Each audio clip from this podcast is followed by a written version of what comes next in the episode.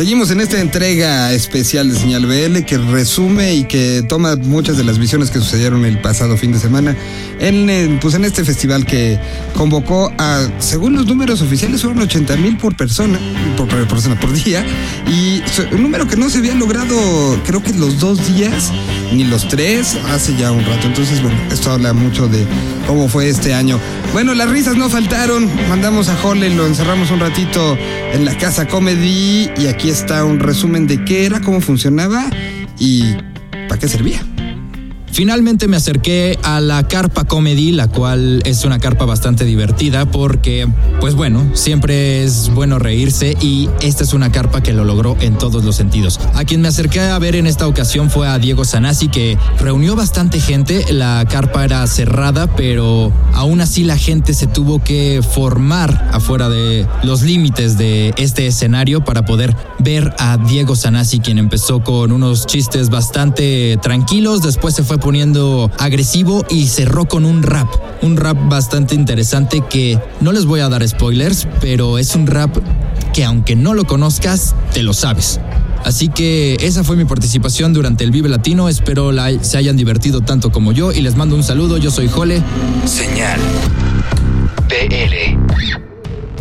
Ahí estuvo la Carpa Comedy. ¿Qué pasó en el segundo día en el recorrido de nuestro querido argentino pedido en el Vivo Latino? Yo creo que para el segundo día ya estaba más ubicado en qué pasaba, para arriba, para abajo. Aquí está el segundo día, un argentino visto y viendo un festival desde fuera, pero ni tan fuera, porque conocía a muchos y los conocía bastante bien. Aquí está la segunda parte, el domingo, en este diario de viaje. Bueno, para el segundo día tuve que dormir un poco más porque la verdad que ayer el Vive Latino me sacó las piernas. Pero llegué bastante temprano igual y vi gente corriendo y en un momento me asusté, pero no, era gente que estaba totalmente alegre y contenta de entrar al festival y se dirigían ya a los distintos escenarios corriendo. Yo me quedé tranquilo en el escenario principal porque me habían dicho que estaba muy bueno La Pegatina, una banda de Barcelona. La verdad, fue increíble el show, fue muy divertido. Ska y con mezcla y covers y demás cosas que realmente hicieron del show muy bonito.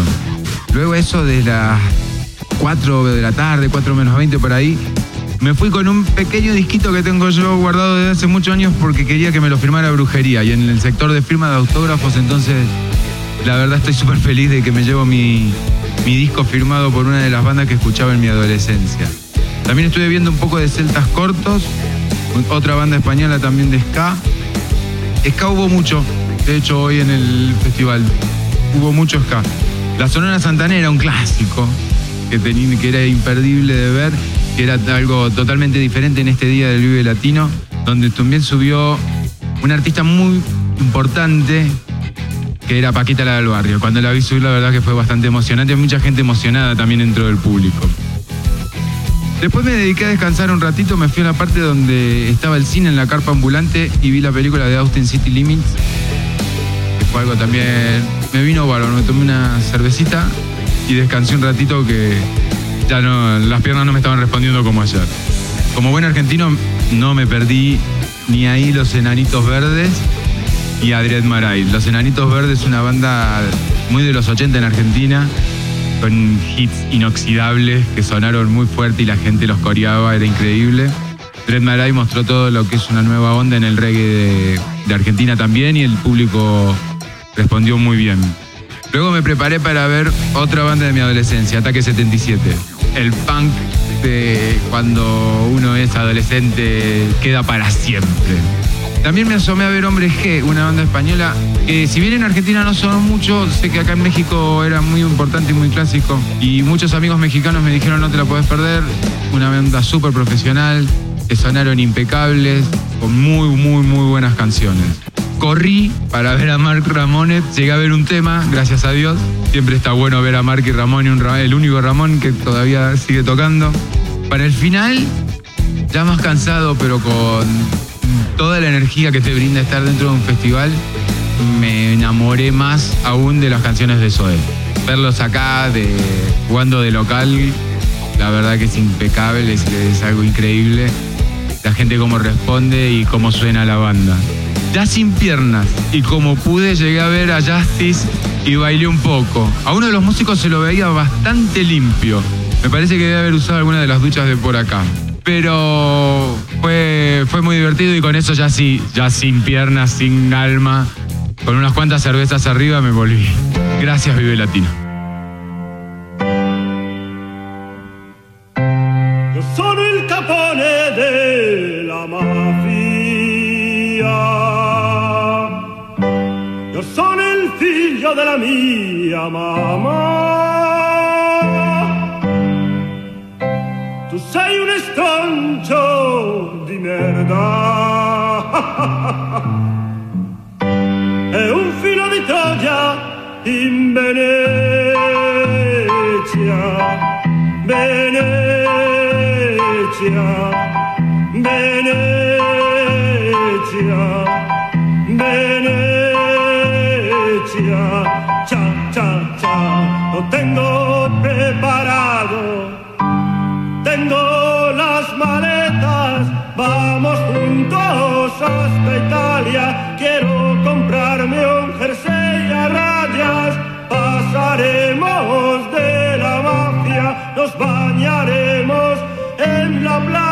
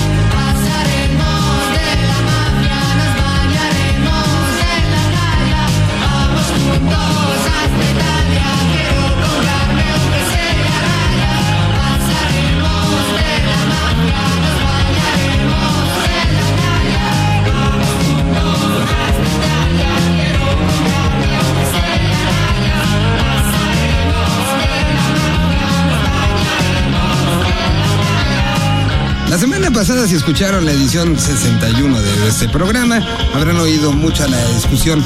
Creo que discusión que pasó a segundo término cuando la plancha estaba totalmente llena para recibir a los hombres G, estaban incluso, tuve la oportunidad de platicar con ellos minutos antes, estaban nerviosos. Eh, primer encuentro, yo creo que el encuentro multitudinario más grande que han experimentado en México y que fue carretonada de éxitos, éxito tras éxito tras éxito, que lo que tengo que rescatar es, además de la gran reacción del público, me tocó estar en un área donde estaban puros músicos. y todo mundo nos coreaba, todo mundo nos cantaba y todo mundo coincidía en esta situación de que son parte del ADN y son parte de una realidad que nos tocó vivir y que nos tocó eh, enfrentar abriéndonos a través de ellos a mucha, mucha música. Y bueno, es lo que sucedió. Vamos ahora también el recorrido. Hubo músicos, músicos callejeros que fueron, fueron eh, abordados por los organizadores del festival y les decían, ¿quieres tocar el Vive? La reacción era neta. Y a quienes decían que sí, se les hizo un espacio especial. Pero mejor que nos platique Jole, lo encontró, cómo lo vio, cómo lo describe y qué es lo que sucedió ahí. Y otra de las sorpresas del Vive Latino fueron los artistas callejeros que estuvieron ubicados en distintas zonas del autódromo en pequeñas tarimas. Estos artistas fueron convocados por el mismo festival, siendo investigados por ellos y teniendo un acercamiento y diciéndoles, hey, ¿quieres tocar en el festival? Si ellos respondían que sí, podían serse acreedores a un horario dentro del Vive Latino.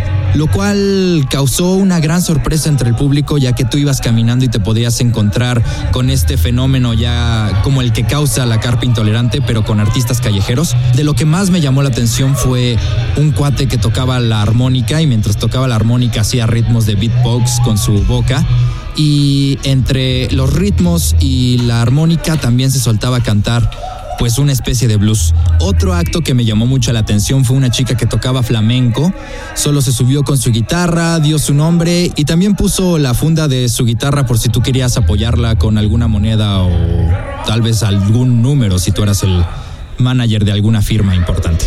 Señal BL.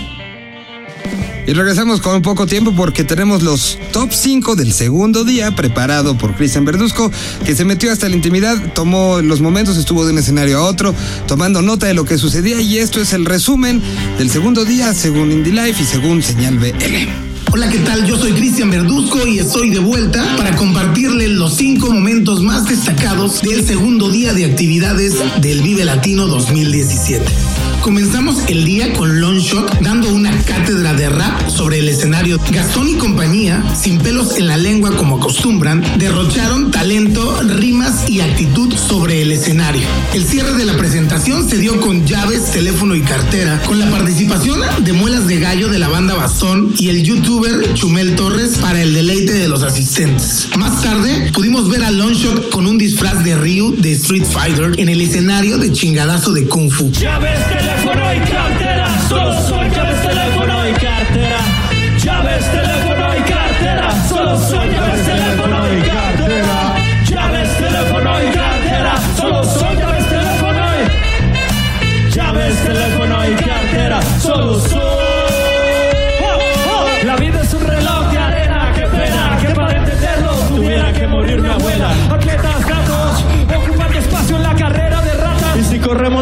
más despacio, ignorando lo cansados, como antes salir y celebrar que estamos vivos el martes. Oler las flores, mira el cielo arriba, intercambiar fluidos corporales con desconocidas. Después de triunfar en Viña del Mar, Mon Laferte demostró por qué estaba en negritas en el cartel del Vive Latino y que también merecía estar en el escenario principal. Otro gran momento del día 2 fue la presentación de la chilena que logró convocar a un gran número de seguidores que corearon todas sus canciones a todo pulmón. ¡Vive Latino arriba,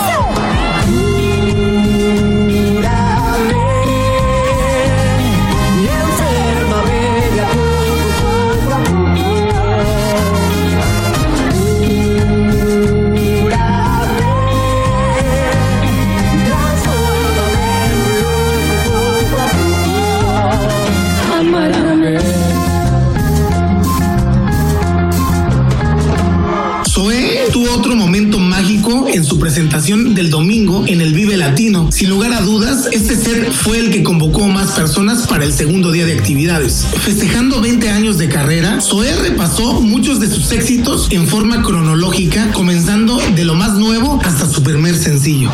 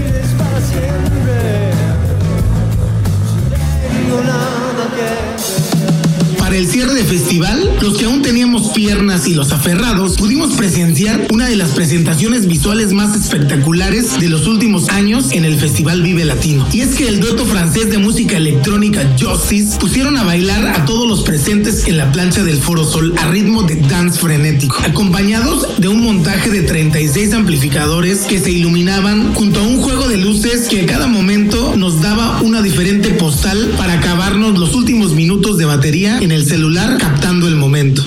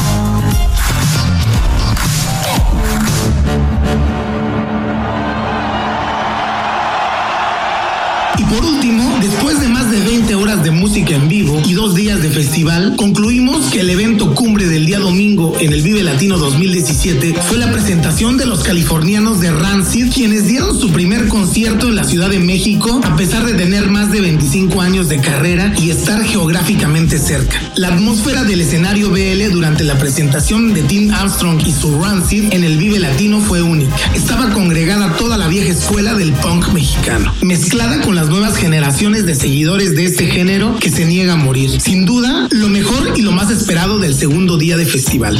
Nos vemos en el Vive Latino 2018. Bye.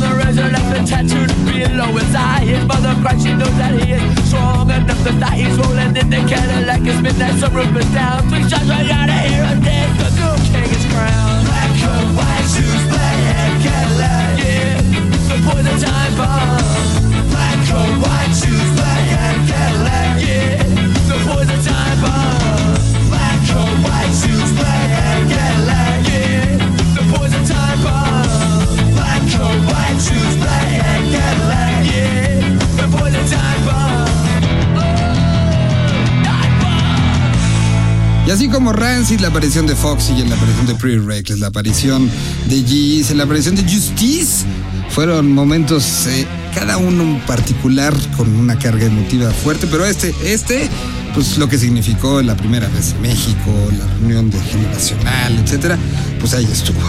Pues nosotros, esto es una primera, estaremos desmenuzando cada vez poquitos detallitos mayores.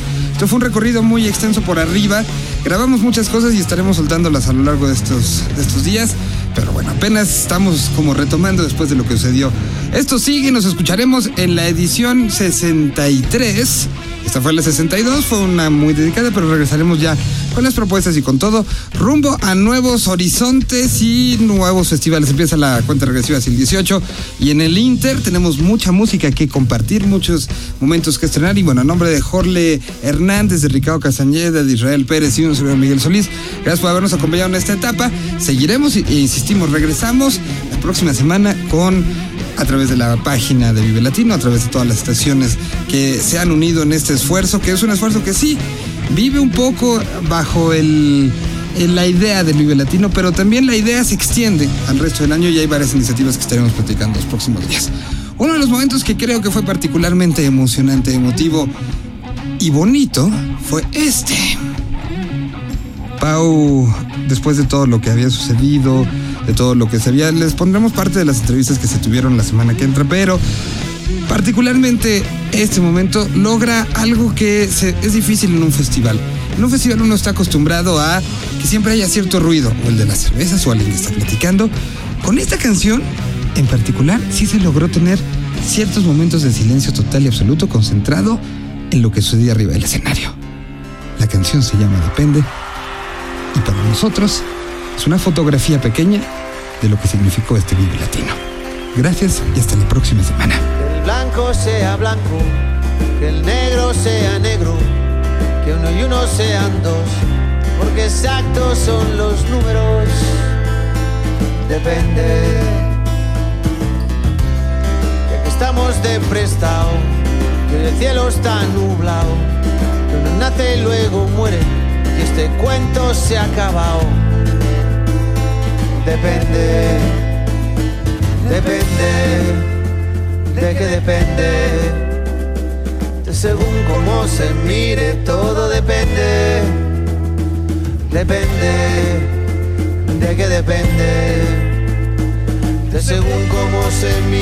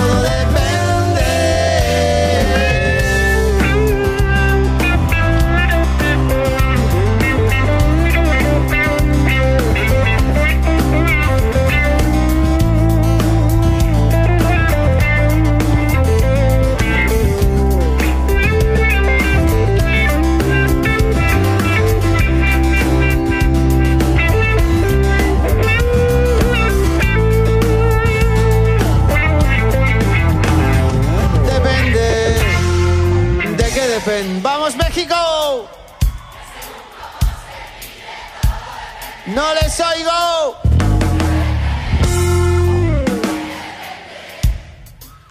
De según cómo se mire, todo depende.